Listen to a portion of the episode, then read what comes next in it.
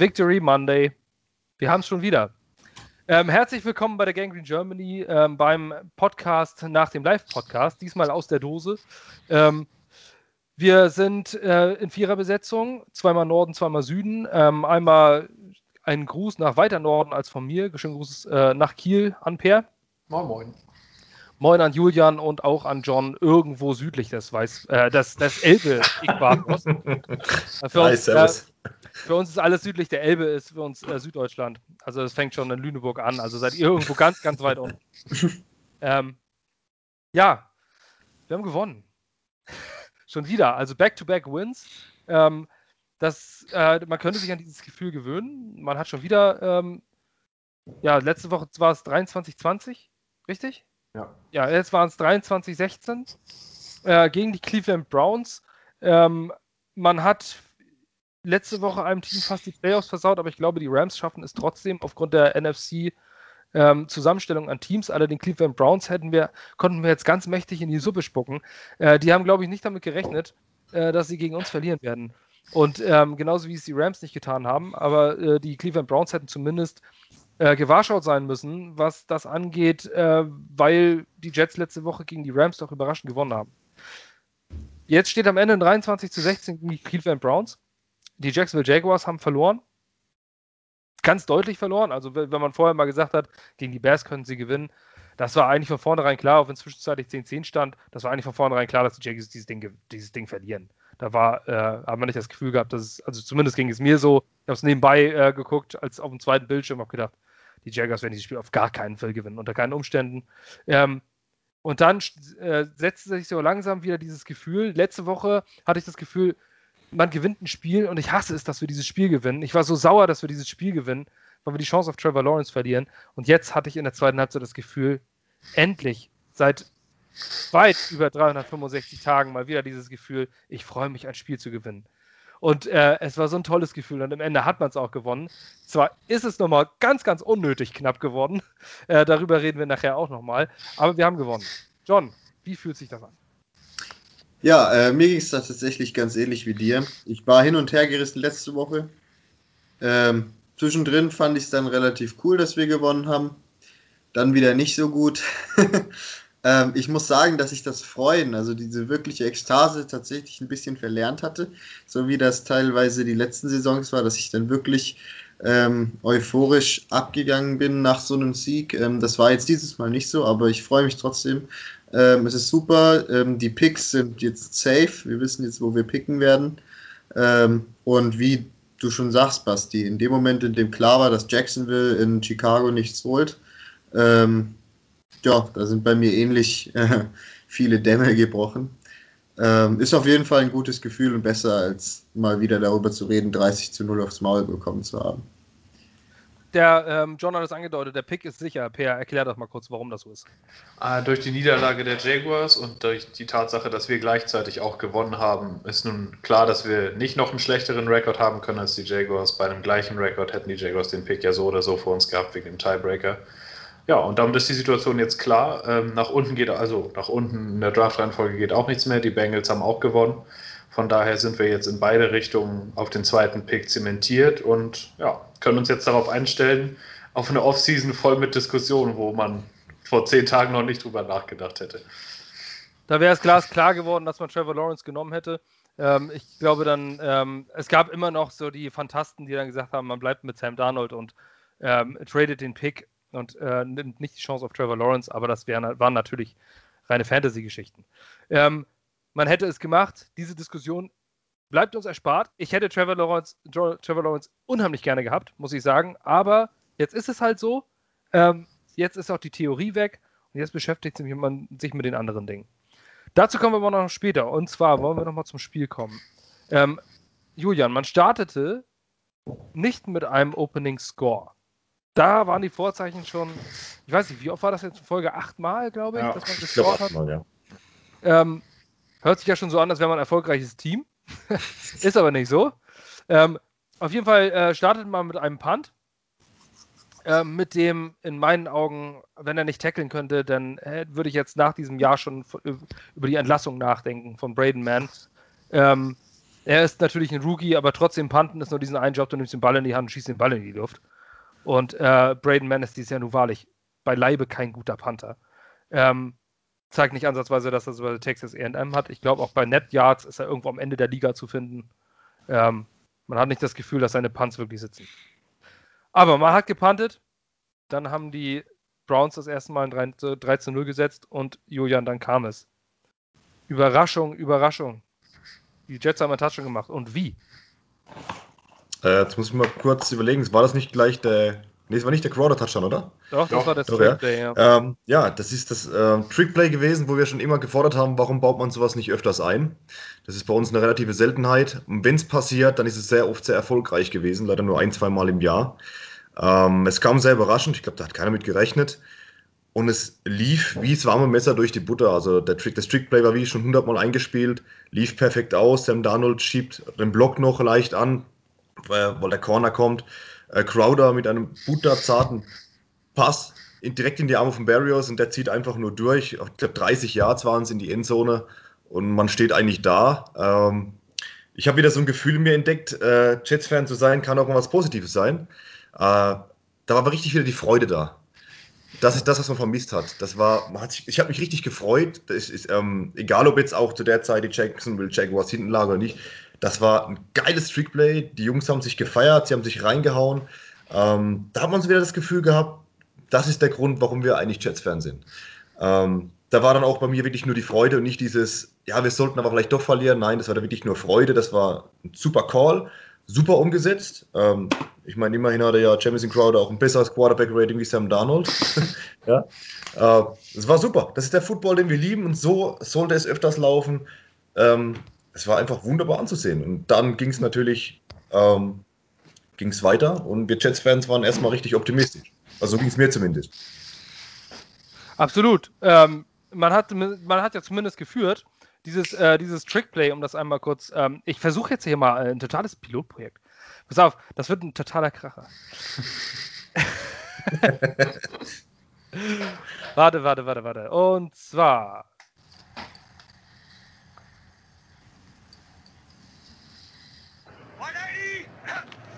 First and 10. Handoff to Johnson. It goes over to Crowder. They got Barrios downfield at the 15 and to the pylon. And it is a touchdown. Das war er. Klasse. Das war das, äh, das war der Spielzug. Ähm, ich hoffe, es hat funktioniert und man hat es gesehen. Ja. Ähm, es war auf Ty Johnson und dann ähm, dieses Reverse Play und äh, die Cleveland Browns haben das aber auch überhaupt nicht auf die Kette bekommen, ähm, da die Coverage einzusetzen. Das sollte sich durchs ganze Spiel ziehen, denn es passierte noch öfter. Äh, die Touchdowns waren jetzt nämlich auch nicht so, dass man sie einfach in irgendwelche engen Fenster geworfen hat, sondern es waren alle drei Pass-Touchdowns. Ähm, wirklich absolute Blown Coverages der, äh, der Cleveland Browns. Ähm, wenn das jetzt geklappt hat, zeige ich euch nachher die anderen auch nochmal. Ähm, was die da zum Beispiel, naja, okay, aber da kommen wir noch später zu. Es war auf jeden Fall furchtbar kreativ. Per, man hat das ja nicht schon, das ist ja nicht das allererste Mal, dass man sowas von Adam Gase sieht. Aber Adam Gase setzt das ähm, nicht oft ein, um das mal so auszudrücken. Also er wartet irgendwie gefühlt so sieben, acht Spiele auf diesen einen Moment, wo er dieses Play einsetzen kann. Dann setzt er das ein, zu einem völlig bedeutungslosen Moment und feiert sich danach, als wäre er quasi, als hätte er ähm, den Himmel und die Erde erschaffen. Äh, das war jetzt gut. Und es hat den Jets irgendwie äh, einen gewissen, ähm, ja, ein gewisses Momentum gegeben. Per, was sagst du zu diesem Trickspiel, äh, Trickplay? Was, hätte dann nach mehr kommen müssen? Hätte man dann mehr darauf aufbauen müssen? Ähm, naja, es ist bei ihm halt, wie du sagst, immer so eine Sache. Ich glaube, Gaze plant nicht für ein Spiel, sondern plant gefühlt für 16 Spiele, wann er was irgendwie mal einsetzen will. Und dann sucht er sich aber nur einen Moment für eine gute Sache raus. Und ähm, ja, also ich fand, das war ein guter, gutes Play. Letztes Jahr hatte er diese Dinge schon mal mit ähm, Vincent Smith, wenn ihr euch daran erinnert, diese End-Around-Fakes. Einmal gegen die Eagles und dann in der letzten Woche gegen die Bills, wo zweimal das gleiche Play rauskam. Aber es ist halt, man fragt sich, warum kommt er nicht mal öfter mit sowas um die Ecke? Oder was ich mich noch viel mehr frage, ist, warum verknüpft er das nicht mit anderen Spielzügen? Zum Beispiel diesen End-Around jetzt mit dem Wurf auf Barriers, da hätte man ja auch mal irgendwie drauf aufbauen können, dass du danach eine Play-Action, wo du es genau gleich aussehen lässt wo du den Ball dann aber fakes zu Crowder und Johnson läuft dann vielleicht durch, weil der Verteidiger, der ihn tackeln sollte, dann halt ähm, hinter Crowder hinterher rennt, weil er das schon mal gesehen hat, solche Dinge. Das fehlt mir irgendwie. Er kommt da immer mal mit so einer Einzelheit um die Ecke, aber das große Ganze passt bei ihm halt einfach nicht als Playcaller. Ähm, aber es war ein schöner Spielzug, hat funktioniert, hat gut ausgesehen. Ähm, Barrios finde ich halt auch einfach super diese Saison. Der macht echt, der macht sich jedes Spiel irgendwie besser. Ähm, ja, war ein gutes Play und hat der Offense auf jeden Fall auch ein bisschen Druck genommen, weil ansonsten ist halt immer die Frage, ob du jetzt, wenn du mit Darnold und Gorda versuchst, drei Yards immer weiterzukommen und gerade so das nächste First Down zu machen, dann nimmt dir das schon mal ein bisschen Druck, dass du halt schon mal gescored hast mit so einem Teil und Darnold dann nicht in der Red Zone wieder gezwungen wird, irgendwie was zu machen. Ähm, auf jeden Fall äh, gab das ordentlich Confidence. Denn äh, die Browns haben den Ball zurückbekommen und ähm, die haben ihn nicht einfach nur, also sie haben ihn zurückbekommen, sie wollten dann ja offensichtlich etwas tun. Ähm, aber jetzt kommt hier der nächste Trickplay äh, von der Gangrene Germany. Ähm, und zwar das hier. Dann waren die Cleveland Browns am Ball und das passierte.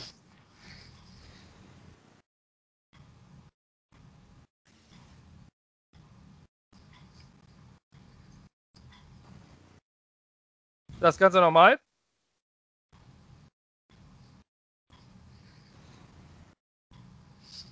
Und plötzlich hatte den, äh, plötzlich hatte Frankie Louvu den Ball aus der Hand geschlagen. Nach nur zwei Plays war das. Und äh, die Jets kamen wieder ins Spiel. Äh, Folio Fatukasi hat den Ball aufgesammelt. Ähm, die Defense eigentlich der Gewinner des Spiels in meinen Augen. Die ähm, Offense hat das Spiel verwaltet. Die Offense hat endlich mal eine gute Feldposition, wie jetzt in dieser Situation auch mal ausgenutzt. Ähm, aber die Defense hat äh, wirklich Lights out gespielt. Und das ohne Quinnen Williams, gerade die Defensive Front, äh, war on point. Ähm, John, es waren, glaube ich, drei Fumbles am Ende mhm. äh, von Baker Mayfield. Alles ja. jeweils aus der Hand geschlagen. Einmal Louvu und zweimal Terrell Basham, meine ich. Ja, genau, wobei der letzte, glaube ich, eher so ein, so, ein, so ein, Teamwork war, das war zum Ende. Ja. Ähm, aber wir, wir wollen bei diesem Spielzug bleiben. Da, ähm, da ist der Ball jetzt aus der, es waren nur zwei Plays, nachdem die Browns dran waren. Und man hatte den Ball dann plötzlich wieder. Ähm, und das Ganze an der, ähm, ich meine, 25 Yard Line war das. Roundabout. Na, 35 sehe ich hier gerade. Mhm. Hatte man dann plötzlich wieder den Ball ähm, und hat die Möglichkeit, äh, am Anfang des zweiten Quarters ähm, diese Führung auszubauen. Was dann im Endeffekt auch passierte. Und zwar war das der Pass auf Chris Herndon. Der Pass auf Chris Herndon, ähm, Chris Herndon glücklicherweise seinen zweiten Touchdown gefangen, endlich mal wieder. Es stand dann 13 zu 3. Sam Ficken hat, äh, ja, machte erneut Werbung dafür, dass er nächstes Jahr kein Kicker mehr der New York Jets ist. Aber Christopher Herndon hat endlich mal wieder einen Touchdown gefangen. John, du bist ein Fan von ihm, äh, du redest des Öfteren von ihm. Ähm, du warst genauso enttäuscht wie wir alle, wie dieses Jahr ablief, was für Butterhände er teilweise an den Tag gelegt hat. Der hat aber ja. gegrinst über beide, äh, bis zu beiden Ohren gestern. Definitiv. Ähm, mich hat es wirklich, das war mein Lieblingstouchdown gestern, wenn nicht sogar über die gesamte Saison, weil ich wirklich ein riesen Chris Herndon-Fan bin. Ähm, ich finde, ich fand den vor, ich hatte vor der Saison den eigentlich fast schon safe, ähm, äh, wie sagt man, ähm, in penciled, also eingeschrieben als jemand, der ähm, dieses Jahr ordentlich Catches, ordentlich Yards, ordentlich Touchdowns machen wird für die Jets. Ähm, und das ist auch meiner Meinung nach ein Kandidat für die Gays Freedom Watch. Also äh, ähm, das zu tun, was Mike Gesicki ja unter anderem in ähm, Miami jetzt geschafft hat, wo er nicht mehr dem Playcalling von Adam Gase unterworfen ist. Aber auf jeden Fall hat mich das ultra, hat mich das total gefreut, ähm, dass er da mal wieder einen Touchdown gefangen hat, dass er auch zeigt, dass er das kann, dass er Football spielen kann und dass er ein guter Pass, ähm, Pass-Catcher sein kann. Und ich hoffe einfach, dass er darauf aufbauen kann. Also, dass er ähm, ein bisschen Confidence sammelt und ähm, jetzt nächste Woche dann vielleicht auch nochmal gegen die Patriots den ein oder andere, die ein oder andere gute Aktion, den ein oder anderen Catch hat. Ja, Titan ist auf jeden Fall etwas, was wir brauchen. Wir brauchen, dass, äh, wir brauchen, dass ein Titan funktioniert. Wir haben aber nicht vor der Saison, haben wir alle gehofft, dass, dass Chris Hinton quasi die große Antwort ist. Ähm, hat sich bisher nicht so ausgezahlt. Ähm, ich, ist Per weg? Ja, das ist, glaube ja, ich, das Internet wieder. WLAN weg. Okay, ja, dann werden wir nochmal gucken. Ich werde euch jetzt aber nochmal ähm, noch einmal kurz den Touchdown zeigen von Chris Herndon. Ähm, hier haben wir das Ganze. Hier oben sitzt, hier oben steht Chris Herndon Und die beiden Defender hier haben diese Coverage komplett verkackt. Man sieht das gleich. Ähm, er hier oben versucht, in die Flat zu kommen. Und äh, blockt im Endeffekt seinen eigenen Mann. Hier. Und äh, ja, dann ist Chris Herndon ganz offen. Also ich sag mal so, das ist jetzt keine große Überraschung. Äh, das ist jetzt äh, kein Play, das, ähm, das ein Tony Gonzalez unbedingt machen muss. Aber nichtsdestotrotz, dass hier der, der Browns Defender blockt da einfach seinen eigenen Mann. Ähm, keine Meisterleistung vom, vom äh, Tight End, keine Meisterleistung vom, ähm, vom Quarterback, aber geschenkt ist geschenkt und ja. man nimmt es gerne an und sowas bringt Confidence. Ähm, man hat es auch an Sam Darnold gesehen, ähm, der sich zumindest sehr gefreut hat über diesen Touchdown. Ähm, nichtsdestotrotz viele, viele Fehler gemacht hat an diesem Spiel. Aber dazu kommen wir später auch noch. Ähm, es stand auf jeden Fall 14 zu 3 und ähm, es sah plötzlich wieder wie letzte Woche aus. Man hat dieses Gefühl, wir gewinnen das Spiel. Irgendwie, also ich hatte irgendwie das Gefühl, ja, wir, wir gewinnen das Ding. Und ähm, Julian, stellte sich bei dir auch dann so langsam das Gefühl ein, dass es okay ist, dieses Spiel zu gewinnen? Ja, ja, wie gesagt, ähm, vor allem nach dem Trickspielzug, da war einfach Feuer auf dem Platz und ähm, da wollte man einfach wieder mal gewinnen. Man wollte einfach das Spiel gewinnen, äh, vor allem auch für mich, weil ähm, die Browns, vor allem Baker Mayfield, äh, ich kann Baker Mayfield einfach nicht leiden, ist einfach ein Idiot. Ich hasse den Typ. Es ist einfach so, das sage ich nicht oft, aber der hat sich mit so vielen Aussagen schon äh, bei mir ins Ausgeschossen. Ähm, und dann, wenn ich ihn nach dem Spiel dann da sitzen sehe, wo es aus war, gut, da war es dann schon fast schon wieder ein bisschen zu hart, aber ähm, ah, Percy, oder? Ah, für ja, den gesagt, Moment. Ähm, das Spiel gewinnen wollte ich da auf jeden Fall. Ähm, es lief auch richtig gut. Wir haben gepunktet.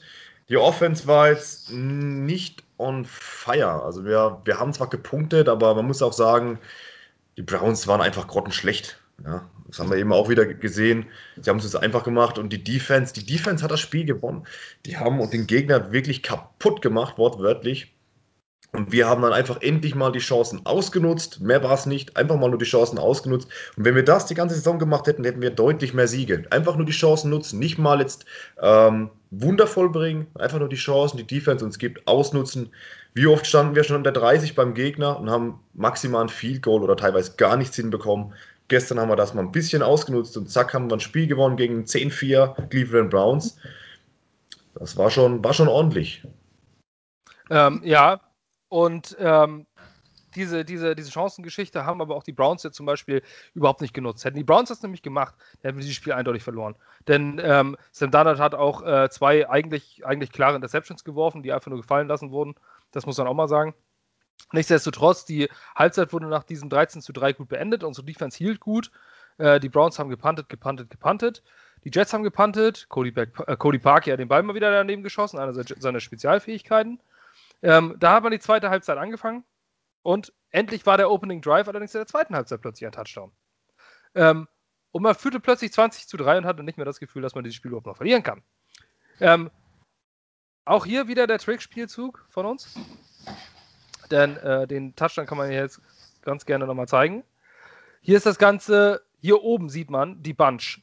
Also Bunch bedeutet drei äh, Receiver auf einer Stelle. Einer davon ist Chris Herndon. Ich meine, der vorne ist, das ist Perryman. Ähm, jetzt kommt die Coverage wieder von den Browns-Spielern, die einfach äh, mal wieder nicht so richtig hinkriegen, was soll ich jetzt eigentlich machen? Äh, wer, wer nimmt wen? Du, nimm du ihn, ich habe ihn sicher. Hier sieht man es. In der Mitte ist Jameson Crowder, zwei Leute blocken Chris Herndon und der Ball ist durch. Ähm, ich sag mal, das ist jetzt kein John Elway-Wurf oder sowas. Hier sieht man einfach, dass 2 gegen 1 wird hier aus entstehen und dann ist er einfach offen, fängt den Ball. Jameson Crowder damit, ähm, der erst dritte Spieler in der Jets-Geschichte, der es äh, schafft, einen Touchdown-Pass zu werfen und einen zu fangen. Wisst ihr, wer die anderen beiden waren? Boah, schwierig. Ja, Bestimmt. Ähm, Im, selben, Im, selben, Spiel. Ich meine, kann das sein, dass Max Sanchez einer war? Hat Max Sanchez nicht mal so einen Trick, Trickspielzug irgendwo gefangen? Paxico Burris oder sowas? Irgendwas ich dachte gerade, Gino Smith hat mal einen gefangen, glaube ich. Kann das sein? Kann auch sein. Auf jeden Fall im selben Spiel. Ich weiß es selber nicht. Ähm, ich habe jetzt gedacht, ihr könnt mir das beantworten. Und da stehe ich nicht so ganz blöd da. Nein, aber ich habe gelesen, das ist erst der dritte, aber ich weiß nicht, wer die ersten beiden waren. Aber wie auch immer, es ist ja eher ein Zufallsprodukt, dass sowas mal passiert in Kombination. Das ist ja keine besondere individuelle Leistung. Dafür muss der Spielzug ja auch gecallt werden. Ähm, Nichtsdestotrotz hat Sam Darnold damit seinen zweiten Touchdown-Pass geworfen. Hat am Ende von der Statistik keine Picks. Das freut mich. das ist die dritte Woche in Folge übrigens, meine oh, ich. Interceptions, ja. Ja, aber wenn die Defender da vernünftig spielen, dann hätte er jetzt auch innerhalb von drei Wochen fünf oder sechs Picks geworfen, muss man ganz sagen. Definitiv. Den haben Aber die Verteidiger einfach fallen lassen. Immer dabei. Ähm, 20 zu 3 stand war dann die Führung. Dann kam ein Punt, ein geblockter Field Goal Versuch von Sam Ficken. Dann kamen die Browns langsam wieder ran. Da hat man aber auch gemerkt in meinen Augen, dass sie wirklich so langsam wieder Confidence gewannen, wieder ein bisschen das Momentum auf ihre Seite geholt haben. An der Seitenlinie haben sie sich gegenseitig hochgepeitscht. Plötzlich stand es 20 zu 10 und danach stand es plötzlich 20 zu 16. Und dann hat Cody Parkey wieder seine Spezialfähigkeit ausgepackt und, glaube ich, diesmal den Ball gegen die Torstange geschossen. Gut für die Jets, und dann war es plötzlich 20 zu 16 und damit musste nur noch ein Field passieren. Ähm, dann hat die Defense aber schon wieder gehalten, Leute. Was sagt ihr dazu? Also, ich meine, äh, es war Ende des, Ende des dritten Quarters, stand es 20 zu 16 und man hatte irgendwie das Gefühl, die Jets, die konnten wieder nichts irgendwie auf die, nicht, nichts hinlegen, die konnten wieder nichts leisten, die konnten wieder nicht Zeit von der Uhr nehmen. Also, das war, das Clock-Management für mich war, war gestern wieder ein ganz, ganz großes Problem. Ähm, es war teilweise katastrophal, dass die Jets keine Zeit von der Uhr genommen haben und auch individuelle Dinge von Sam, die, die mir überhaupt nicht gefallen haben. Ich weiß gar nicht, wann die Situation, könnt ihr euch daran erinnern, Sam Darnold hat den Ball, macht den Rollout nach rechts ähm, und in der letzten Sekunde wirft dann den Ball auch einfach ins Aus, Uhr stoppen, anstatt einfach den Sack zu fressen, den er ohnehin hatte und ich glaube Third Down war es. Ähm, dann musst du den Sack nehmen, den Ball in der Hand halten, die Uhr laufen lassen und den Browns ihre letzte Timeout nehmen. Ähm, ich weiß gar nicht. Per, weißt du, welche Situation ich meine? Ja, das war, ich glaube, das war sogar ziemlich kurz vor äh, Two-Minute-Warning im vierten Quarter. 2 Minuten 40 vorher oder so und damit hat er den Browns halt ermöglicht, ihr letztes Timeout zu behalten für deren letzten Drive-Versuch. Ja, war ziemlich, äh, dem habe ich mich auch geärgert, weil das ist auch was, das, ach, musst du einfach nachdenken. Ein bisschen Game Awareness zeigen. Du weißt, in welcher Situation du bist, du willst die Uhr runterlaufen lassen. Da ist ein Sack kein schlechtes Play bei Third Down. Entweder du hast eine Completion da oder du lässt die sacken und die Uhr läuft weiter, fertig. Aber ja, fragt man sich, wie jemand, der sein Leben lang Quarterback spielt, das naja, in dem Moment dann nicht drin haben kann oder ob er nicht wusste, wie die Situation ist oder was auch immer. Aber einfach, wie du sagst, runtergehen, Zeit laufen lassen. Im Endeffekt hat es ja äh, keine große Rolle gespielt, aber es ist halt so ein Beispiel dafür, dass er in gewissen Situationen einfach nicht wahrnimmt, was er eigentlich machen müsste. Ja, vor allem ähm, nicht nur das, aber es ist, auch die Kombination natürlich mit Adam Gaze, denn ähm, dieses Spiel hätte locker noch verloren werden können. Das muss man sich auch mal vor Augen halten, äh, dass man 20-3 führt und zwischenzeitlich gedacht hat, um Gottes Willen, das verkacken die noch. Denn ähm, die Cleveland Browns fummelten bei, bei Stand von 16 zu 20, machen einen Fumble und es ist wirklich nicht mehr lang zu spielen. Und dann kommen die, äh, kommen die Jets an der Cleveland 17 an den Ball nach einem erneuten Terrell Basham äh, Forced Fumble. Terrell Basham gestern Lights Out. Absolut starke Leistung. Ähm, die Browns fummeln den Ball. Die Jets bekommen den Ball. Ich meine, wie viel war noch zu spielen? Ich gucke einmal kurz nach. 3 Minuten 14 noch zu spielen. Bei einer Führung von 20 zu 16. Und nehmen mit vier Spielen, äh, vier Spielzügen 22 Sekunden von der Uhr und schießen das viel kurz um 23 zu 16. Und bleiben damit in Schlagdistanz. Das ist erbärmlich. Tut mir leid, das ist nichts anderes als erbärmlich. Und die Browns hatten danach immer noch ein Timeout. Wie kann das passieren? Wenn du ersten und 10 an der Cleveland 17 hast, dann kannst du doch nicht in die Situation kommen, 22 Sekunden von der Uhr zu nehmen und dem Gegner nur zwei Timeouts zu nehmen. Das kann ich nicht verstehen. Das ist für mich eine nicht nachvollziehbare Sache. Das ist etwas, da musst du den Sack zumachen, da musst du das Spiel in dem Moment gewinnen und das schafft Adam Gaze nicht. Und deswegen wird Adam Gaze auch zu Recht gefeuert. Adam Gaze kann einfach kein, ist einfach, der kann Plays nicht. Also der kann ein Team nicht äh, ins Promised Land führen. Das ist erbärmlich. Ähm, da war man nicht auch dieser Spielzug am Ende dann, wo, wo Sam den Ball noch weggeworfen hat. Nichtsdestotrotz, die Jets haben dann das Field Goal geschossen. Sam Ficken hat ihn tatsächlich endlich mal reingemacht. Ähm, aus 34 Yards, nicht besonders beeindruckend. Und dann wurde der Deckel drauf gemacht. Ähm, ich zeige euch das einmal. Die äh, Browns führen, äh, die Jets führen 23 zu 16. Die Browns brauchen einen Touchdown. Ähm, gehen das Feld runter. Die haben sogar einiges an Yards gemacht. Ähm, es lief gut auf Kareem Hunt, 24 Yards sehe ich hier, dann noch ein 9 Yard Pass auf Austin Hooper und man kam richtig ran. War Allerdings dann bei vierten, viertem Versuch und eins. Jetzt kommt ein Moment, den wir ein bisschen erklären müssen. Ich weiß nicht, wer, wer von euch das gleich erklären möchte. Denn ich teile jetzt noch einmal den Bildschirm. Haben wir diese Situation. Die äh, Cleveland Browns stehen an der, äh, haben nur noch Inches to go. Hier die gelbe Linie ist äh, der First Down, den sie haben müssen. Die Jets gehen komplett nach vorne. Das Richtige, was man tut, in dieser Situation zumindest, All Outlets, ähm, machen andere nicht so gut. So, und jetzt versucht Baker Mayfield, der vom Körper ja nicht der allergrößte ist, zumindest den Quarterback Sneak. Nicht der schlechteste Playcall, die Idee ist richtig, das ist das, was man in solcher Situation tut. Die Jets führen es allerdings perfekt aus. Und dann passiert das. Nach vorne, nach vorne, nach vorne. Rechtzeitig weggeholt von Terrell Basham. Der Ball ist weg, aber hier hat Kareem Hunt den Ball in der Hand. Und zwar deutlich über der Linie. Es hat sich später herausgestellt, dass es ein Fumble ist. Hier verliert Baker Mayfield den Ball. Der Ball ist weg und Kareem Hunt sammelt ihn auf. So, er, das ist natürlich ein Fumble, während Baker Mayfield noch nicht down ist. Und ähm, Kareem Hunt sammelt ihn auf und hätte damit eigentlich den First Down. Warum nicht? Ja. Äh, war in dem Moment mir auch tatsächlich äh, irgendwie unklar, weil ich die Regel vorher einfach nicht wahrgenommen habe. So, dass, ähm, dass du bei, ich meine, es ist, wenn du in den letzten zwei Minuten beim Fourth Down fummelst, kann der Ball nicht von einem anderen Spieler als dem, der gefummelt hat, dem ursprünglichen Ballcarrier, weiter nach vorne bewegt werden. So haben es zumindest die Kommentatoren auch erklärt. Ähm, das war mir tatsächlich auch nicht bewusst. Habe ich nicht so, äh, ist mir vorher nie so klar gewesen. Als ich gesehen habe, dass Hand mit dem Ball drüber liegt, dachte ich, ja, okay, haben sie es halt geschafft im zweiten Versuch, weil man im ersten Moment auch nicht gesehen hat, dass Mayfield den Ball verloren hat, fand ich aus der totalen Kamera. Ähm, ja, aber hat man wieder was dazugelernt, ist mir so nicht klar gewesen. Das ähm, zeigt, weiß ich nicht, ob das auch beinhalten würde, dass du bei 4 und 1 keine Lateral Plays callen kannst, äh, wo du den Ball nach hinten pitchst, weil das würde ja theoretisch dann in die gleiche Kerbe gehen. Aber Doch, war mir so nicht klar. Ich glaube, dass es genau deswegen ist. Und das habe ich auch noch, da habe ich auch noch ein bisschen nachgelesen. Die NFL wollte, das ist aber schon einige, sogar schon über zehn Jahre her, dass diese Regel eingeführt wurde. Die haben das deswegen gewollt, weil man sieht das immer wieder in diesen Lateral Plays. Letzte Sekunde, noch 70 Yards zu gehen, der Ball wird nach vorne geworfen und dann kommt. Nach rückwärts passen darf man ja so oft wie man will, wie beim Rugby im Endeffekt. Ähm, dann wird der Ball rückwärts geworfen, rückwärts geworfen. Und nun könnte man ja sagen, ich stehe ganz hinten, da kommen acht Leute auf mich zu, ich fumble den Ball einfach absichtlich. Weil ein Fumble muss ja nicht geforst sein, du kannst ja auch einfach aus der Hand verlieren. Ist schon des Öfteren passiert. Austin Ferron Jenkins bei uns, ein beliebtes Beispiel dafür. Ähm, kannst ihn ja einfach aus der Hand rutschen lassen nach vorne. Zum nächsten Spieler. Also so ein absichtlicher Fumble. So, theoretisch ist es ja nicht verboten.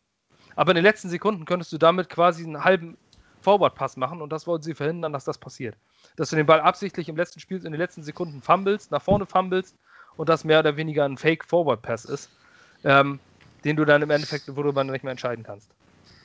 Lange Rede, kurzer Sinn. Der Spieler, der fummelt, muss ihn noch aufsammeln, nur dann kannst du damit noch Yards generieren, ansonsten nicht. Und das passierte hier. Damit war das Spiel vorbei und die Jets gingen in Victory Formation. 23-16 Spiel gewonnen.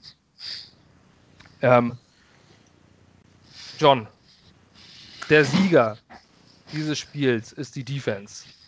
Ähm, ich denke, die haben alles gehalten. Die Browns hatten keine Receiver, nur ihre Practice Squad Receiver.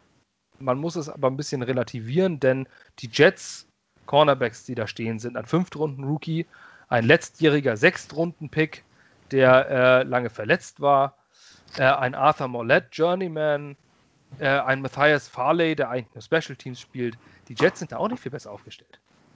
Definitiv. Also ähm, natürlich ist das wie in allen Dingen. Es wird ein Teil von beiden sein, aber im Endeffekt war es, hat sowohl das Personal der Browns äh, den Jets in die Hände gespielt, ähm, als auch, und das muss man einfach mal zugeben, auch wenn man es gewöhnt ist, auf den eigenen Jungs rumzuhacken ein Stück weit, die Jets haben das gestern richtig gut gemacht. Vor allem die Secondary, die komplette Defense eigentlich. Ohne Quinn Williams, mit einem Starting Mittellinebacker, der Bryce Hager heißt. Ich glaube, du warst Basti, der mich Anfang des Spiels irgendwann mal gefragt hat, wer zum Teufel Bryce Hager ist. also, ähm, ja, also von den, äh, von den Spielern nimmt sich da niemand irgendwas groß. Und das war einfach gut gecallt, fand ich auch. Also da muss man auch Frank Bush, den Interims Defensive Coordinator von den Jets, ähm, nochmal erwähnen, finde ich. Ähm, das hat die komplette Defense von A bis O richtig gut gemacht. Und auf den Herrn Bush möchte ich auch nochmal zurückkommen, weil ähm, die letzten, der ist jetzt seit drei Wochen, lass mich nicht lügen, ich glaube seit drei Wochen ist der Interims Defensive Coordinator. Ähm, also ich weiß nicht, wie ihr das seht, aber meiner Meinung nach, gut, da sind jetzt die zwei Siege dabei, aber trotzdem sieht die Defense unter ihm besser und härter aus als unter Greg Williams. Ähm, das ist mir gestern aufgefallen. Ähm, ihr, ihr meint es, also ich weiß nicht, wer es vorhin gesagt hat, irgendjemand meinte auch, äh, dass die Defense sehr physisch gespielt hat, sehr, sehr stark gespielt hat. Und ähm, ich habe so ein bisschen das Gefühl, dass man hier wirklich gut erkennen kann, äh, was dieser Spark ist, den man nach Coaching Changes oft sieht. Ähm, dass man das eben bei den Jets jetzt auch beobachten kann, defensiv. Dass nachdem Greg Williams gefeuert wurde, die alle nochmal ein bisschen ähm, Motivation gekriegt haben, nochmal ein bisschen Power gekriegt haben und ähm, für Frank Bush ein Stück weit besser spielen, sozusagen. Ja, also ich habe das Gefühl auch. Und man muss ja auch sagen, dass die letzten, okay, im ersten Spiel, wo Frank Bush da stand, hat man von den Seahawks so richtig auf die Fresse gekriegt mit 40 Punkten. Ähm, aber, aber gut, das ist kein passiert. Wunder. Da war auch Chaos. Also da war auch ja. absolutes Chaos. Ähm, aber man hat jetzt letzte Woche gegen die Rams und diese Woche gegen die Browns nicht wie letztes Jahr irgendwelche bedeutungslosen Siege gegen irgendwelche äh, Teams auf selber Stufe eingefahren, sondern gegen richtig, richtig gute Playoff-Teams gewonnen, die ja. auch mit der Offense bisher echt gut gepunktet haben. Also gerade im Running Game waren die Rams und die Browns jeweils vor dem Spiel gegen die Jets so richtig, richtig weit vorne. Und äh, Kareem Hunt und Nick Chubb haben gestern nicht stattgefunden. Per, das war, ähm, ja, kann man du zu sagen, oder nicht? Ja, also ähm, ich finde, die letzten zwei Wochen hat Frank Bush einen super Job gemacht. Die Defense wirkt, finde ich, vor allem sehr sortiert. Die Leute sind nicht out of place, wie es bei Greg Williams oft der Fall ist, wo da einer irgendwie nach, gefühlt nach seiner Responsibility sucht, kurz vorm Snap, oder wo dann plötzlich ein Receiver mit 10 Yards Radius um sich rum, da ist kein Mensch und keiner weiß so genau, was das eigentlich alles gesollt hat.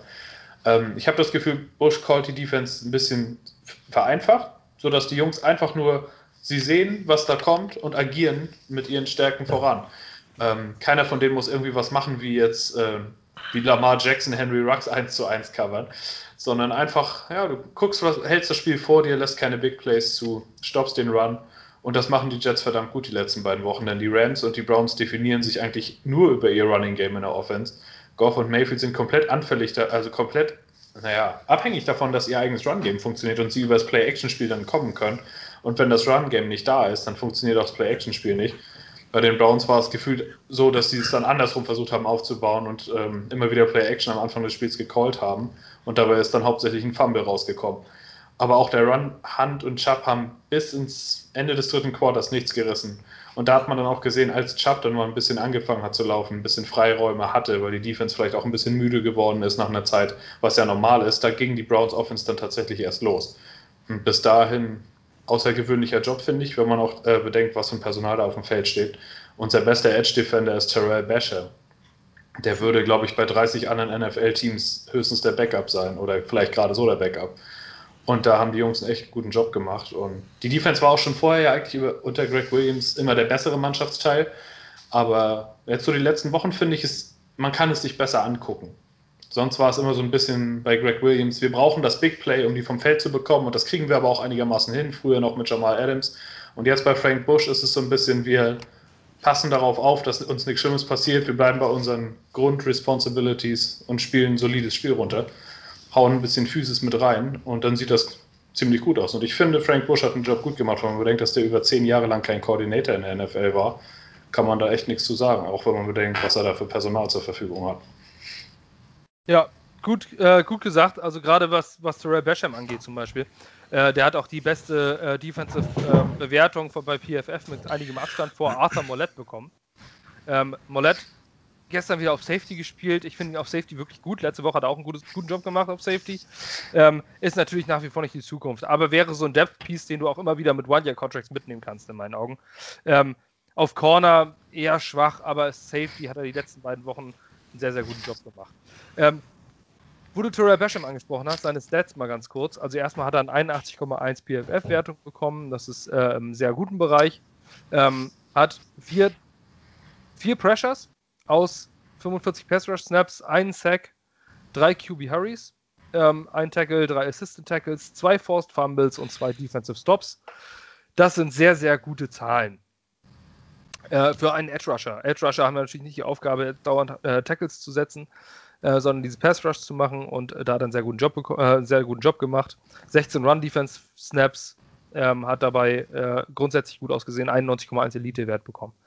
Ähm, wer mir sehr, sehr gut gefallen hat, ähm, noch neben, also und es, man kann auch natürlich auch sagen, Nathan Shepard erneut ein zweiten, äh, zweites Mal einen Sack geliefert. Ähm, Foli Fatukasi war gestern, pff, ja, war, hat zwar einen Ball aufgesammelt, war aber längst nicht so dominant, wie er die Spiele vorher war. Ein, einen ganz dummen äh, Penalty hat er verursacht. Roughing the Passer. Er hat zwei davon verursacht. Der erste war absolut lächerlich. Ich weiß nicht, ob ihr das noch vor Augen habt. Also, ja. er, er, er läuft einfach nur, ich meine, der Mann wiegt irgendwie, was ich, 130 Kilo oder sowas läuft auf Baker Mayfield zu im Vollsprint. Mayfield wirft den Ball weg. Und Fadukasi stolpert nach vorne. Der kann gar nicht mehr anhalten. Wie willst du 130 Kilo auf drei Metern anhalten? nimmt die Arme zur Seite und gibt ihm einfach nur so ein Buddy, so ein Buddy. So, ey, yo. Und äh, kriegt einen Roughing the Passer. Das war lächerlich, oder? Ja. Naja. Ähm, gut. Hat er bekommen. Aber Foli Fadukasi war gestern nicht so stark, nicht so wild, deswegen John Franklin Myers zeigt in meinen Augen äh, eindeutig jetzt auch bis zum Ende, dass er sich für einen Anschlussvertrag bewiesen hat. Ähm, ich würde ihn sehr gerne halten. Ich find, würde es fair finden, ihm 6, 7 Millionen zu bezahlen. Hat es diese Saison einfach geleistet. Ähm, das wäre so ein weiterer Part, äh, dass man die Defensive Line gar nicht adressieren muss. Wenn du Fatukasi, Quinn Williams, John Franklin Myers hast, vielleicht Nathan Shepard noch, ähm, noch ein Jahr weiter mitnimmst, der jetzt auch zwei Folge einen Sack geliefert hat. Auch eine ganz gut vernünftige, präsente Leistung zumindest. Also man sieht die 97 öfter. Ähm, ja. Also ich gehe mit, ich würde den auch halten auf jeden Fall. Aber ich will auch noch ganz kurz bei allem Enthusiasmus, an das erste Henry Anderson-Jahr zum Beispiel erinnern, wo er, der hat ja, glaube ich, dann auch 7 Millionen pro Jahr gekriegt, 8 Millionen, ich weiß 8, es nicht 3, genau. Ja. ja. also gut, mit 6, 6 Millionen würde ich ihm auch geben, ähm, aber ich würde auch nicht viel höher gehen. Also klar, er spielt richtig gut, ähm, finde ich auch. Ähm, er fällt auf, man sollte ihn auf jeden Fall halten, aber ähm, nicht den Fehler machen wie bei Henry Anderson. Aber der ist doch Restricted Free Agent, meine ich, oder? Der bleibt. Nicht, ja, glaub ich. ich glaube nicht, dass er jetzt wirklich schon komplett Free Agent hatte. So, ich meine, also er hat Stimmt, der wurde, von den, der wurde von den Wavern geholt, ne, von Rams. Ja. Das heißt, das dürfte ja eigentlich noch gar nicht diese Accurate Season haben. Nächstes Jahr ja. ist, glaube ich, dran. Ja, erst, erst in seinem dritten Vertragsjahr, also ein Jahr lang ist er noch entweder noch unter Vertrag oder er hat diesen Restricted Tender. Ja. Na gut, dann kannst du ihm einen Second, äh, Second Round Tender geben, dann bezahlst du ja. ihm, was ich, drei Millionen oder was das kostet und, äh, ja. und wenn er Passt. geht, dann kriegst du einen Second Round Pick, auch ideal. Ja. Kann man dazu sagen. Ja, das wäre tatsächlich eine Idee. Werden wir uns wahrscheinlich in der Offseason noch öfter beschäftigen mit solchen Sachen. Sehr gut gefallen war auch Bryce Hall erneut. Äh, in der Coverage eigentlich immer auf dem Punkt gewesen. Ähm, letzte Woche hat er ein Elite-Spiel abgeliefert. Diese Woche ein sehr gutes Spiel. Er ist immer noch ein Fünftrunden-Rookie. Darf man nie bedenken. War die erste Hälfte der Saison verletzt. Letzte Woche Elite-Wertung von PFF bekommen. Letz, äh, diese Woche eine 70,3. In der Coverage eine 69,6. Steht damit als viertbester Cornerback das kann sich sehen lassen. Ähm, Bryce Hall wurde angepriesen als ein absoluter Stil des Drafts. Ähm, Virginia Cornerback gewesen, hat das letzte Jahr, meine ich, mit einer Knieverletzung aussetzen müssen. Äh, das Jahr vorher wurde er überall, äh, oder in einigen Mock-Drafts, nicht überall, das wäre ein bisschen übertrieben, aber in einigen Mock-Drafts als First-Round-Pick gesehen. Durch die Verletzung ist er gefallen, bis in die fünfte Runde. Die Jets haben ihn genommen. Und es scheint sich auszuzahlen. Ich würde nicht überreagieren. Letztes Jahr habe ich das nämlich bei Bless Austin getan. Ähm, und äh, Cornerbacks sind, ähm, haben manchmal ganz gute Spiele. Man sieht das jetzt an Arthur Mollett und dann tauchen sie mal wieder komplett unter. Aber Bryce Hall könnte einer der Eckpfeiler der Defense werden. Also ich finde ihn in der Coverage sehr solide, sehr, sehr gut. Einen längeren Catch hat er zugelassen. Da kann er allerdings nicht viel für. Der Pass war einfach irre gut geworfen auf die Außenlinie, wenn ihr es noch in, in Augen habt. Der ähm, undrafted Practice Squad äh, Receiver, der den Ball da mitten in die Hände geworfen kriegt auf der Außenlinie, der kann Hall nicht viel machen. Ansonsten ein gutes Spiel geliefert. Wäre für mich auch jemand, wo ich sagen würde, Bless Austin und Bryce Hall auf die eine Seite und dann hol die nochmal einen guten Corner auf die andere Seite. Ja. So dass man, dass man das zumindest, dass man die beiden Jungen lernen könnte. Kommen wir aber auf die offensive Seite und da gebe ich jetzt Julia mal wieder das Wort. Du bist so mehr der Offensive Line und Quarterback. Ähm, interessant. Was sagst du zu Sam Darnolds Performance insgesamt? 16 von 32 für 175 Yards, meine ich. Oder 185. Ja. Und zwei ja. Touchdowns ohne Turnover. Was sagst du zu seiner Allgemeinleistung? Naja, es ist eine okay Leistung. Ähm, zwei Touchdowns, okay, er hat knapp 50 Prozent der Pässe angebracht. Das sind alles keine Top-Werte. Er hat ähm, mit dem Lauf noch zusammen 200 Total Yards. Ähm, in der Passing League, wo eigentlich der Durchschnitt bei 235, glaube ich, liegt, Passing Yards wie oft in dieser Saison war er jetzt schon unter 230 Yards oder sogar unter 200 Yards. Und gestern hätte er wirklich die Chance gehabt, die längeren Dinger zu machen. Er hat einen lang auf, auf Perryman in die Endzone. Da muss Perryman äh, meiner Meinung nach auch fangen. Dann ist es ein Touchdown. Aber trotzdem, da waren einfach wieder zu viele Fehler dabei. Auch ganz wichtig, nicht nur die Completion setzen, sondern Ball Accuracy, Ball Placement. Da waren zwei Dinger dabei, da braucht der Verteidiger eigentlich nur ein gutes Händchen haben, ist es eine Interception. Und die waren wirklich auf 10, 15 Yards dann so daneben geworfen, dass man wirklich sagt, das kann eigentlich in der NFL, darf das nicht passieren. Er hatte die Zeit in der Pocket und wirft auf 10, 15 Yard Distanz den Ball zwei, drei Yards zu weit rechts. Perryman versucht noch alles ranzukommen, kriegt den Ball nicht mehr, der Verteidiger ist noch mit der Hand oder mit beiden Händen sogar dran, fällt Gott sei Dank auf den Boden. Die Browns Defense gestern war absolut anfällig, da hätte man mehr machen können aber es passiert nicht. Er hat zwei Touchdowns gemacht, das ist okay, keine Interception, aber 50% Completion Rate und 175 Yards, das ist einfach zu wenig. Und wenn man sich die Statistiken anguckt in dieser Saison, er ist ja auch schlechter wie in seinem allerersten Jahr. Das reicht nicht. Ja, Adam Gaze hin oder her, trotzdem. Er hat die Zeit gehabt, auch wenn Michael Beckton da ein oder anderthalb Sacks verursacht hat. Trotzdem war er jetzt nicht unter Dauerbeschuss wie in seinem letzten Jahr, wenn man an das, an das zweite Jahr denkt, letztes Jahr, wie es da teilweise abging. Und da war er besser. Er hat die Zeit, aber er nutzt sie nicht. Er geht wieder zu langsam durch die Reads, er sieht es nicht, er trifft die falschen Entscheidungen, hat schlechtes Ballplacement.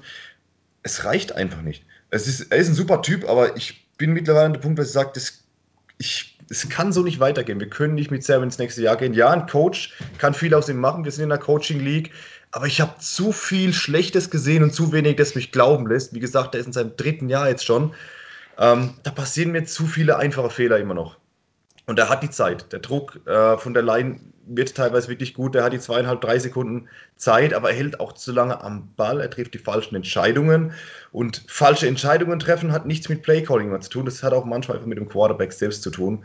Eben da auch, wo er den Sack nehmen muss, auf den Boden gehen, dass die Zeit läuft was macht er? Er kriegt den Sack und merkt aber noch, oh, ich werfe vorher den Ball weg. Aber die falsche Entscheidung, das hätte uns nochmal 30, 40 Sekunden gebracht.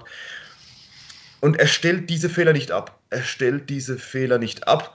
Und wir müssen uns mal die ganze Saison anschauen. Er hatte kein Spiel mit drei Touchdowns dabei. Er hatte jetzt äh, ein Touchdown-Interception-Verhältnis von, von 8 zu 9. das ist In elf schlecht. Spielen. In elf Spielen, das ist einfach ja, schlecht. Wenn er jetzt hat, ich habe schon vor der Saison gesagt, er soll meinetwegen pro Spiel 0,8 Picks schmeißen, aber dann müssen eben auch zwei oder drei Touchdowns mal kommen. Da muss das Verhältnis 2-1 oder 3-1 sein und nicht fast 1 zu 1. Und dieses Jahr hatten wir eben sehr viele schwere Gegner. Da hätte er die Chance gehabt, sich zu beweisen, auch wenn er natürlich nicht die perfekte Offensive hat. Aber jetzt hat er mal die harten Gegner und jetzt sieht er schlechter aus als letztes Jahr und noch schlechter als in seinem ersten Jahr.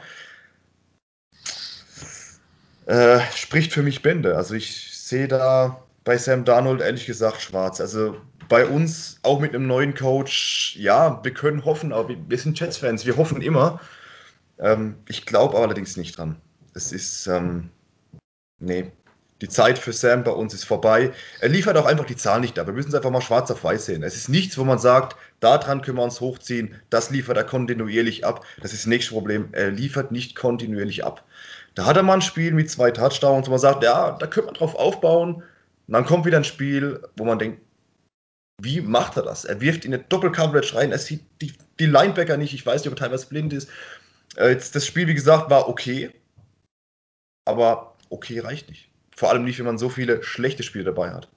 Und wenn alles beisammen läuft, muss man auch sagen, dass die Touchdown-Interception-Ratio gestern nicht 2-0 gewesen wäre, äh, sondern vermutlich eher so ein 1-1 oder ein 1-2. Wie gesagt, ähm, Perryman, die beiden Touchdowns waren einfach offen. Die waren einfach, ja, das waren Lone Coverages. Ja, ja, das war ja keine offen. individuelle Leistung des, des, des, Quarterbacks. Und ähm, man muss ja auch sagen, letztes Jahr, vorletztes Jahr hatte Sam diese einzelnen Spiele, wo er teilweise echt fast Elite-Leistungen gemacht hat. Wenn man sich letztes, letztes Jahr die Spiele gegen die Redskins oder die, die Spiele gegen die Giants äh, anguckt, da war er einfach richtig, richtig gut. Dieses Jahr ist sein Ceiling, das beste Spiel, das er geliefert hat, waren die letzten beiden Spiele und das waren so Alex Smith, Jimmy G Spiele. So Game Manager Dinger, wo er okay ist, gestern der 5,5 Yards im Schnitt. Das ist einfach nichts, wo Sam Darnold ist jemand, der ein Spiel managen kann, aber der nicht, ähm, der das Spiel nicht für dich gewinnt. Und das war so diese, dieses, so, so ein Deshaun Watson, wo das ganze Team außenrum zerfällt, aber du hast immer noch das Gefühl, du hast einen Quarterback, der dieses Spiel mit zwei, drei Aktionen für dich gewinnen kann. So jemand ist er nicht. Und die Realität muss man jetzt einfach mal greifen. Also ich finde auch, dass das Projekt Sam Darnold äh, langsam aber sicher zu Grabe getragen werden kann, weil man halt auch einfach sehen muss, dass Sam Darnold ist richtig gut, oder nein, das stimmt nicht. Sam Darnold ist gut, wenn alles um ihn herum zusammenbricht. Wenn er rumrennt, wenn er läuft, dann kriegt er das irgendwie hin, die Bälle zu seinen Receivern manchmal zu kriegen und das sieht dann richtig flashy aus. Das sieht richtig gut aus. Aber Sam Darnold hat ein Problem mit den Basics. Der kriegt es nicht hin, gescheit durch seine Reads zu gehen. Der schafft es nicht, seine, der schafft es nicht, seinen Körper in die richtige Position zu kriegen. Der schafft es nicht, den Linebacker zu lesen. Der schafft es nicht, Pre-Snap-Adjustments zu machen. Soll er ja offenbar auch gar nicht, laut Gaze. Ähm, dem fehlt es an den Basics. Und im dritten Jahr sollten die langsam aber sicher mal da sein. Und da denke ich mir dann halt auch einfach für die Leute, die sich doch noch denken, hm, vielleicht können wir vielleicht, also vielleicht ist er ja doch noch unsere Zukunft.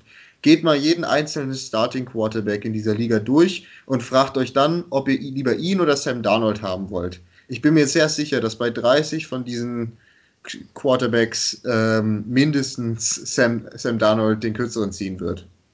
Und das geht einfach nicht, nicht im dritten Jahr. Äh, das kannst du einem Joe Burrow verzeihen, der Rookie ist oder son sonst jemandem, aber nicht einem First-Round-Pick, der im dritten Jahr ist.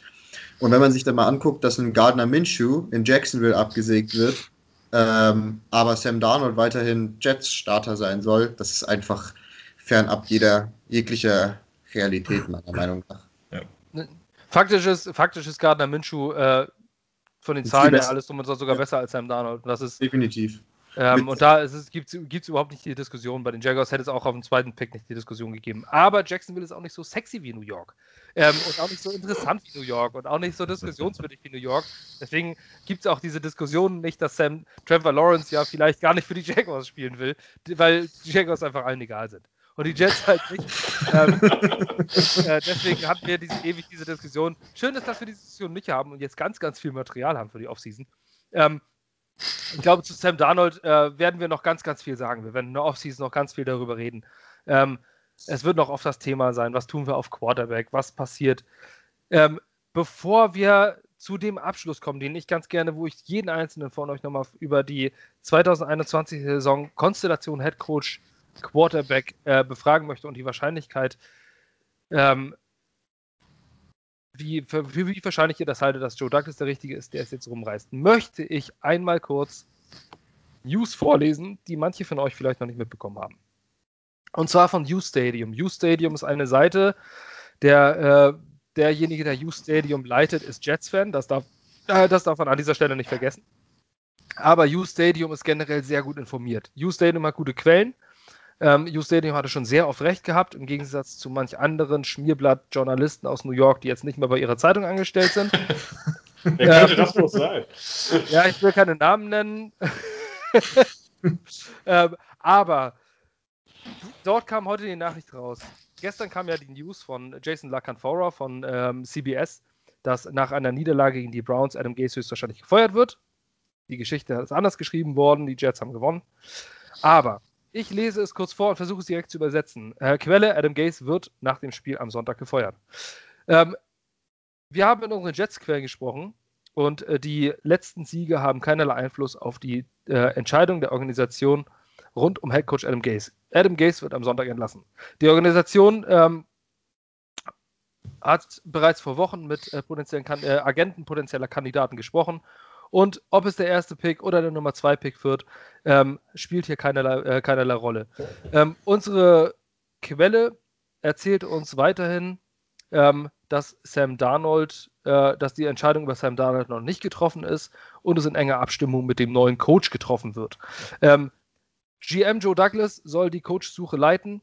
Ähm, natürlich mit der Unterstützung vom Acting Owner Christopher Johnson, in Klammern Scheiße, ähm, der auch in einem Interview sitzen wird. Aber das finale Wort wird Joe Douglas haben. So, das ist nichts, was man jetzt mit Ausrufezeichen und in Stein gemeißelt, natürlich, es ist immer noch äh, Gerüchteküche, aber ich glaube, das wird kaum jemanden überraschen, dass es so kommen wird. Ähm, nur weil manche, ich habe ich hab, einzelne Takes lese ich ab und zu bei Twitter oder sonstiges, äh, dass jetzt vielleicht Gase seinen Job behalten wollte, äh, behalten könnte durch diese Siege. Das ist absoluter Irrsinn. Ähm, manche Leute leben einfach im Hier und Jetzt und denken sich, ey, das sah ja gar nicht so schlimm aus. Wir stehen 2-13. Das ist die Realität. Und die Realität ist auch, dass diese beiden Siege zwar gegen gute Teams kamen, aber man nicht den Gegner dominiert hat oder sowas, sondern auch einfach gegen, gegen Gegner, die out of sync gespielt haben. Ähm, das war letztes Jahr auch schon, letztes Jahr ist man ein Team gestartet und hat die Spiele gewonnen, als es gar nichts mehr gebracht, nichts mehr bedeutet hat. Jetzt gewinnt man Spiele, wo es nichts mehr bedeutet fürs Bigger Picture, äh, außer vielleicht für die Freude der Spieler. Adam Gase ist am Sonntag weg. Und ich glaube, so direkt nach dem Abpfiff ich gehe auch davon aus, dass Adam Gase schon Bescheid weiß. Denn jedes Mal, wenn er, ähm, wenn er angesprochen wird darauf, sagt er, darüber, das kümmert mich nicht. Oder das interessiert mich jetzt nicht. Ist ja auch richtig. An Adam Gase Stelle würde ich genau das Gleiche sagen. Ähm, er soll sich aufs nächste Spiel vorbereiten. Adam, Adam Gase ist weg. Wir können uns um die Headcoach-Suche kümmern, oder Julian? Ja, ich hoffe es doch. Äh, noch ein kurzer Hinweis: Denkt dran, die Supermärkte schließen etwas früher. Wer noch Alkohol braucht zum Feiern nach Adam Gase, deckt euch gut ein, ja. Also, ich wäre der Erste, der sich mal hier das Bierchen aufmacht. Äh, ja, ich, du sagst es ja schon seit zwei, drei Wochen, dass es eigentlich sicher ist. Ähm, ich habe immer noch so 5% Angst, äh, weil wir die Chats sind, aber ich, ich glaube jetzt einfach mal, ähm, vertrau dir da, dass das so kommt. Adam Gaze, es gibt kein Argument für Adam Gaze. Ich hoffe, dass Adam Gaze einfach weg ist, dass wir neu starten können. Und ich hoffe auch, dass diese, äh, die Information von New Stadium da wirklich eigentlich relativ seriös ist.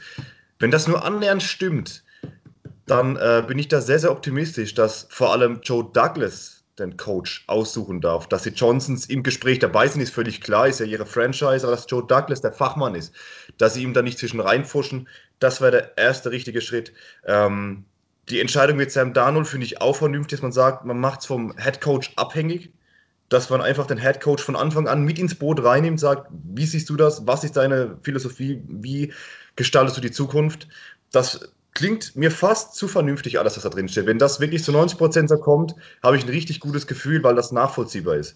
Dass eben der Fachmann Joe Douglas den Coach sucht, dass eben der Coach mit entscheidet, was ist mit Sam Darnold. Weil man muss einfach sagen, die Johnsons, die haben keine Ahnung von Football. Die haben Ahnung vom Kohle machen, aber vom Football ist es da wirklich ganz dünn und deswegen sollten sie das auch wirklich äh, unter den GM machen lassen. Und da hätte ich ein richtig gutes Gefühl. Und natürlich das beste Gefühl, wenn Adam Gaze dann endlich weg ist, dass wir neu anfangen können. Ähm, nicht, dass ich jetzt persönlich Adam Gaze hasse. Also ich glaube, ich bin einer der wenigen Chats-Fans, der sagt, menschlich kann ich ihm ein paar Sachen abgewinnen, aber das bringt uns nichts. Wir brauchen jemanden, der sportlichen Erfolg und menschlichen Erfolg hat. Mal davon abgesehen, dass er natürlich auch äh, mit einigen Spielern Probleme hatte. Also das ist natürlich nicht von der Hand zu weisen. Ich sag mal so, es gibt, es gibt Coaches, die sind wir unsympathischer, aber Adam Gaze ähm, hat einfach nie was bewiesen, ähm, wo wir sagen könnten, da können wir drauf aufbauen. Wie gesagt, er gewinnt die Spiele, die nicht mehr, nicht mehr wichtig sind. Ähm, das Einzige, was man ihm zugute heißen kann, er hat anscheinend den Lockerroom hinter sich. Keine Ahnung, wie er das macht. Das kriegt er irgendwie hin. Aber die Leistung ist einfach erbärmlich. Und als, als Offensive Mastermind, als Guru, wenn man sich einfach mal die Zahlen an, anschaut, wo wir da stehen, letztes Jahr und dieses Jahr, da will ich auch nichts hören mit, ja, wir haben neue Spieler oder wir haben nicht die beste Offense. Wir haben vernünftige Offensive Line, wir haben ganz gute Receiver, ähm, wir haben gute Running Backs, die man nicht spielen lässt, wo man lieber den Dinosaurier Frank Gore reinschmeißt, bis er fast kaputt ist, anstatt dass man Ty Johnson reinbringt. Der hatte gestern auch wieder zwei, drei Snaps, auch wieder gute Zahlen gehabt. Nein, den hauen wir raus. Das sind so Sachen, das geht nicht. Und das muss ein Coach einfach sehen, dass man junge Spieler ranführt. Aber da merkt man eben schon, Adam Gaze coacht nicht für die Zukunft, für uns. sondern um noch irgendwie Spiele zu gewinnen. Das sagt eigentlich schon alles. Das Thema ist erledigt und ich freue mich drauf. Und dann fängt das neue Jahr vielleicht besser an, wie das alte aufgehört hat. Ähm, ja, auch äh, da denke ich mal, sind wir uns alle einig. Ich glaube auch niemand, dass, äh, dass hier niemand sagt, ich glaube, dass äh, Adam Gaze nächste Woche Montag immer noch Head Coach ist. Ähm, kommen wir mal einfach zu dem Punkt. Ähm, das sollte, würde dazu kommen, wie Joe Stadium das gesagt hat. Auf einer Skala von 1 bis 10 würde ich euch jetzt jeden jetzt einzelnen fragen. Ähm, wie viel Glauben ihr daran habt, dass Joe Douglas dieses Schiff ins richtige Fahrwasser führt ähm, mit der laufenden Offseason? Die kommende Offseason ist ganz, ganz entscheidend für die nächste, für die Zukunft der New York Jets, für die nahe Zukunft. Da werden die Grundsteine gelegt, extrem wichtige Grundsteine. Manche Grundsteine sind schon gelegt worden. Seine Draft Class war wirklich gut momentan bis zum jetzigen Zeitpunkt, muss man sagen. Ähm, die Free Agency weniger, aber man hätte, man kann aus dem Acker Gaul kein Rennpferd machen, das ist nun mal so. Ähm, Per, eine Skala von 1 bis 10, wo du 10 sagst, das ist ein sicheres Ding, wir werden in ein paar Jahren auf jeden Fall Super Bowl Contender und eine 1, er wird es wieder verkacken wie Mike McHagnon. Was würdest du sagen? Anhand der Zahl schwierig. Also ich gehe jetzt einfach mal 6, 7. Einfach weil ich ähm, schon zu viel bei den Jets gesehen habe, als dass ich allzu viel optimistischer wäre. Äh, erstmal finde ich den Bericht klasse. Äh, U Stadium hat schon oft, wie ihr sagt, richtig gelegen. Also ich seitdem habe ich eigentlich, ich hatte immer die ganze Saison diese 5% Angst, dass Gaze nicht entlassen wird, aber jetzt durch die letzten paar Tage ist in meinen Augen klar, er ist weg. Und es ist auch irgendwo richtig, dass er es weiß, denn er ist relativ close mit Joe Douglas gewesen, zumindest die meiste Zeit. Also ich kann mir schon vorstellen, dass er, also er kriegt schon mit, was die Stunde geschlagen hat. Ähm, ja, um auf die Frage zurückzukommen, Douglas ist trotzdem als GM hat er aus einem auf dem Papier 7-9 Team ein auf dem Papier 2-13 Team gemacht. Seine Draft-Class sieht interessant aus, keine Frage. Da sind viele Ansätze dabei. Mir gefallen viele Spieler daraus. Becken sieht aus wie ein absoluter Hit und Franchise-Left-Tackle. Viele andere zeigen gute Ansätze. Ähm, aber trotzdem, es sind bis jetzt Ansätze. Es ist nichts, was du jetzt wirklich greifen kannst, wo du sagen kannst, außer Becken, das ist jemand, mit dem bauen wir jetzt für die nächsten zehn Jahre, den er gepickt hätte. Seine Free Agent-Entscheidung waren in meinen Augen Mist. Ist nicht so viel, also er hat das Team schwächer gemacht, das kann man nicht anders sagen, als es vorher gewesen ist. Ob das absichtlich von ihm war, ob er da jetzt irgendwie was evaluieren wollte oder ob er einfach nicht von den Free Agents überzeugt war, Beispiel Robbie Anderson, muss man halt sehen. Aber ich finde, es ist der richtige Weg, ihn entscheiden zu lassen. Er ist der Fachmann, ihn hat man dafür geholt, das, diese Franchise zu führen, die Draft Picks zu setzen.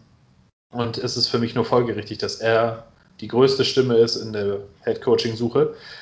Aber wie, wie, optimistisch ich jetzt bin, dass er das hinbekommt. Ähm, er hat in seinem Leben noch keinen Headcoach unter, äh, entschieden, unter Vertrag zu nehmen. Er hat so eine Suche noch nicht geleitet. Also es, man kann auf nichts zurückblicken, wo man sagen würde, ja, der weiß auf jeden Fall, was er da tut. Es wird interessant zu sehen sein, wen die Jets überhaupt erstmal interviewen wollen. Das ist ja bis jetzt, da sickert ja nichts durch, kann ja gar nicht, weil wir ja noch einen Headcoach haben. Also es ist nicht klar irgendwie, wonach er überhaupt gehen würde. Von daher ist es für mich, die Offseason ist extrem wichtig das Head-Coaching-Hiring muss sitzen und nicht einfach Todd Bowles-mäßig, der ganz in Ordnung war und den man gern mochte, der aber trotzdem nicht gewonnen hat, sondern das Ding muss, sitz, muss so sitzen, wie Rex Ryan die ersten beiden Jahre gesessen hat.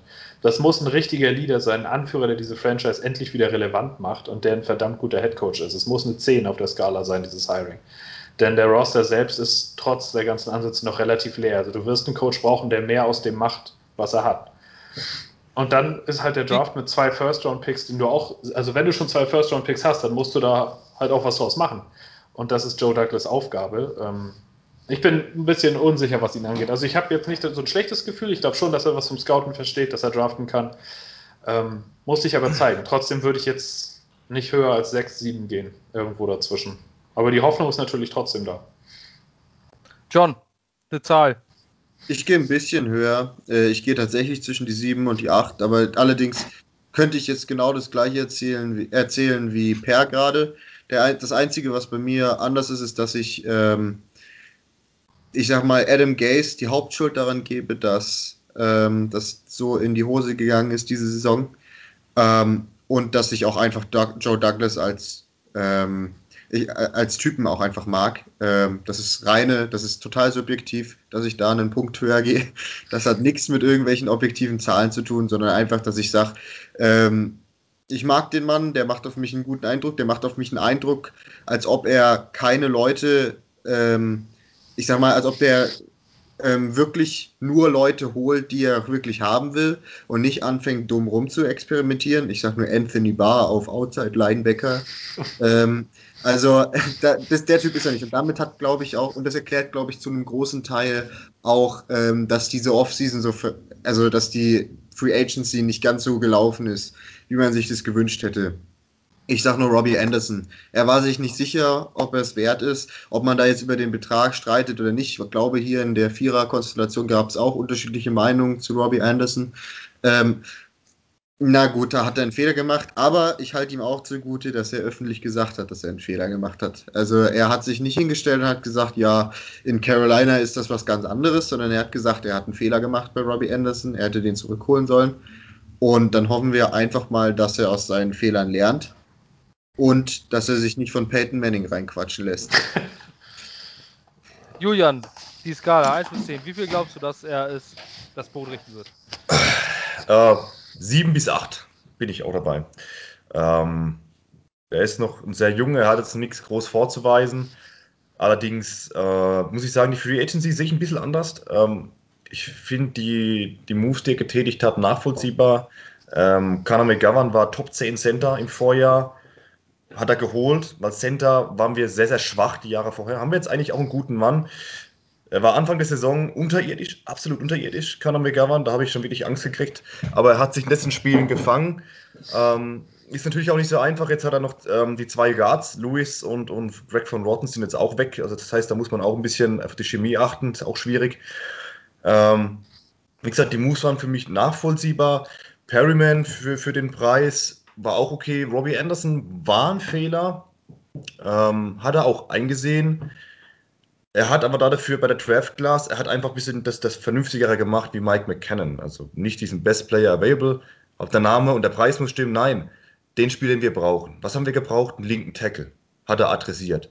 Was war damit das größte Need noch danach? Wide Receiver. Er holt Denzel Mims, indem er sogar noch 10 Plätze zurücktradet die Eier hat, das zu machen und es funktioniert. Du kriegst noch Denzel Mims, der ein Top-Receiver ist in meinen Augen. Ähm, da hat er gut Move gemacht, gut Jabari zu Niga in der dritten Runde. ist halt von einem Gators, Snatch Rusher, da haben wir halt eh nicht so gute Erfahrungen mit. Ähm, aber Bryce Hall macht sich auch immer mehr, war sehr, sehr lange verletzt, sieht gut aus. Also da sind schon viele, viele Sachen dabei, wo ich sage, ähm, das stimmt mich zuversichtlich. Und er hat einfach immer, wenn er auch spricht in den Pressekonferenzen, er hat immer diesen, diesen, diese Vision diesen, diesen Plan vor Augen und, und den setzt er auch um. Er fängt da nicht an, äh, wie Mike McKinnon, jetzt, jetzt holen wir mal CJ Mosley für 75 Millionen und den noch und den noch. Bei einem Team, wo wir, wir waren ja vorher auch kein Playoff-Team. Und dann holst du diese großen Verträge, Mosley, fast noch Anthony Barr mit 60 Millionen dazu, wo du bei anderen Positionen, die eigentlich noch wichtiger sind, gar nicht die Spieler dazu hast. Ähm, wie gesagt, da hat mir komplett der Plan gefehlt. Bei Joe Douglas sehe ich dann einen Plan. Ich sehe die Vision und er sagt auch, es gibt eigentlich nur ein Ziel und das soll das auch für jeden sein, Super Bowl du willst nicht gut sein und du willst nicht mal Spiele gewinnen, du willst einen Super Bowl. Klar ist es natürlich einfach, das so zu sagen, aber ich finde es nachvollziehbar, wie er es macht. Und ähm, warum wir, zu Per wollte ich nur sagen, warum wir dieses Jahr auch so schlecht sind. Ich glaube, er wusste das schon vor der Saison. Das war so ein bisschen, er hat ja das Team runtergebrochen, er hat ja viele Einjahresverträge gemacht, hat viel Cap Space generiert. Ähm, da wusste er schon, ich glaube, das war so ein bisschen auch für Adam Gaze dann, ähm, Jetzt gucken wir mal, ob Adam Gase wirklich der Coach ist. Wir geben ihm mal nicht die besten Spieler, sondern wir lassen ihm mal ein bisschen da junge Talente dran und gucken mal, was er da draus macht. Weil Joe Douglas baut durch den Draft. Das heißt, der nächste Coach muss mit jungen Spielern umgehen können. Und das kann Adam Gase nicht. Gar nicht. Er hat die jungen äh, Spieler ja, teilweise weggehalten. Ja. Es waren ja diese, ähm, diese, es hieß ja Punting on the Season am Anfang, wurde er auch schon oft gefragt, er hat gesagt, das ist nicht so. Ich glaube, im Endeffekt hat sich das dann doch so ausgezahlt, dass es vielleicht doch so war. Ich glaube, er wusste, was, ähm, was er da macht, ja. Ähm, die, äh, viele nicht bedeutende Spieler, Jordan Jenkins hat einen ein Jahre Prove-It-Deal gegeben. Jordan Jenkins hat in meinen Augen nicht geproved, dass er es ist, dass du ihn da noch weiter brauchen kannst. Hat einzelne gute Spieler geliefert. Um zum Abschluss zu kommen, ich glaube, ich, also ich liege nur bei einer 6. Äh, ich liege des, deshalb äh, nur bei einer 6, ganz kurz begründet, ähm, einfach nur, weil ich Jets-Fan bin. Ich würde gerne höher schätzen, aber ich habe, ich tendiere auch fast zur 7, weil ich glaube, ich habe wirklich, wirklich das Gefühl, dass die Zukunft für uns gut aussieht ähm, dass wir mit Joe, äh, Joe Douglas den richtigen gezogen haben. Es ist einfach nicht mehr irrational wie bei McKagan oder sowas, wo man gedacht hat, oh, irgendwie kriegt er das schon hin, sondern es gibt tausend Gründe, die man dafür nennen kann. Zum Abschluss. Und dann dürft ihr das auch nur jeweils 30 Sekunden begründen. Denn wir haben eine Stunde schon, schon äh, gecuttet. Ähm, würde ich von euch gerne wissen, euer was ihr realistisch glaubt, was das Head Coach Quarterback Duo 2021 für die Jets sein wird und was ihr euch wünschen würdet. Kurze Begründung, kein langen Text. Mal schauen, wer da anfängt. Julian, hast du da schon was drauf? Boah. Oder soll ich anfangen? Ich kann ehrlich, dann. Ähm, ehrlich, ehrlich gesagt, ähm, nee. Äh, weil es ist einfach, es gibt noch überhaupt gar keine Tendenz. Ähm, ich, ich weiß es nicht. Ich weiß nicht, was Joe Douglas im Kopf hat. Ähm, ich könnte mich auch anfreunden, einen Headcoach zu holen, der eben so ein bisschen gar nicht in die Koordinatorrolle reinstüpft, wie du auch schon gesagt hast, und der er das Ganze verwaltet. Ähm, aber ich habe, klar habe ich Wunschkandidaten, aber in welche Richtung es geht, ich habe keine Ahnung. Ich bin wirklich ehrlich. Ich glaube nur, dass es ein Headcoach wird, der oder auch vor allem die Koordinatoren mit Jungspielern umgehen können müssen. Aber Also sonst. ich muss sagen, ich, ähm, ich, real, äh, ich wünsche mir, dass äh, unser Head Coach Matt Campbell heißen wird, der aktuelle Head Coach von Iowa State. Und ähm, dass der Quarterback Zach Wilson heißt von BYU, stand jetzt. Das wäre äh, mein Duo, das ich mir wünschen würde. Realistisch betrachtet glaube ich, dass unser Quarterback Zach Wilson von BYU heißen wird. Und, ähm, und äh, unser Head Coach Don Martindale, ehemaliger Defense Coordinator der Ravens. Das glaube ich, dass das das realistische Szenario sein wird. Ähm, ganz einfach, weil es eine Verbindung zu, ähm, weil erstmal hat äh, Don Martindale, Wink Martindale, eine ähm, äh, sehr großen Respekt in dieser Liga, äh, ist ein guter Typ, kennt sich, ähm, kennt Joe Douglas und er kennen sich und hat schon einige Erfahrungen. Das glaube ich einfach, dass es passiert aufgrund der Verbindung zu Joe Douglas. Zach Wilson glaube ich einfach, dass es realistisch sein wird, dass er unser Quarterback ist. Ja, also, ähm, wen ich mir wünschen würde als Quarterback ist Justin Fields. Ähm, der Name ist schon ein paar Mal, glaube ich, bei uns aufgetaucht.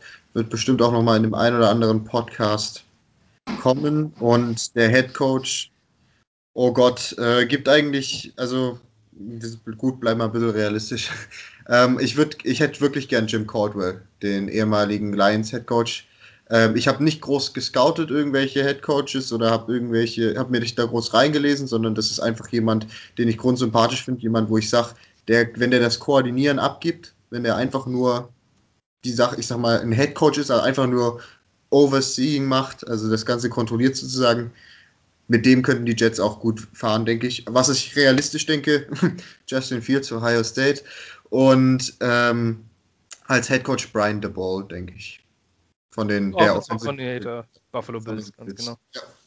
Ja, Ähm, was ich mir wünsche auf Quarterback, kann ich sagen, äh, einen, den talentiertesten Quarterback, der uns zur Verfügung steht, der am besten zum neuen Headcoach passt.